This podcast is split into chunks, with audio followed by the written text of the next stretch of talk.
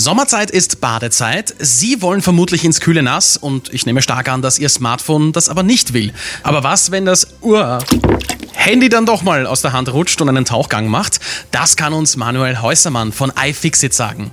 Was sollte man als allererstes tun? Das Erste, was man machen sollte, ist das Gerät so schnell wie möglich ausschalten und dann versuchen, so viel Wasser wie möglich zu schütteln aus den Öffnungen des Geräts. Wie sollte ich das Smartphone dann trocknen? Also der erste Schritt wäre eben, es auszuschütteln und dann mit einem Mikrofasertuch überall drüber zu gehen. Man sollte am besten natürlich auch das Gerät dann öffnen, wenn man sich das traut. Wenn man sich das nicht traut, machen das auch professionelle Reparaturwerkstätten, können das aufmachen, dass es möglichst auch innen drin trocken wird.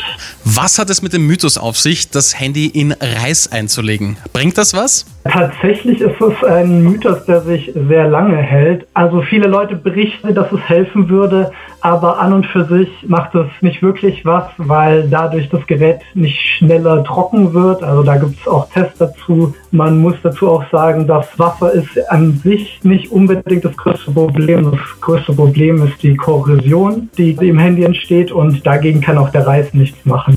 Und was sollte ich tun, wenn mein Gerät nach einem Wasserschaden nicht mehr funktioniert? Also am besten es aufmachen und wenn man Korrosion sieht auf den einzelnen Teilen des Geräts, dass sie mit hochprozentigem Reinigungsalkohol, also Isopropanol, reinigen, um die Korrosion loszubekommen, damit das alles wieder funktioniert und das wiederum trocknen lassen und wieder zusammenbauen. Das ist ein bisschen aufwendiger. Professionelle Reparaturwerkstätten machen das auch, wenn man sich das nicht traut. Alles klar. Vielen Dank für diese wasserfesten Tipps, Manuel Häusermann.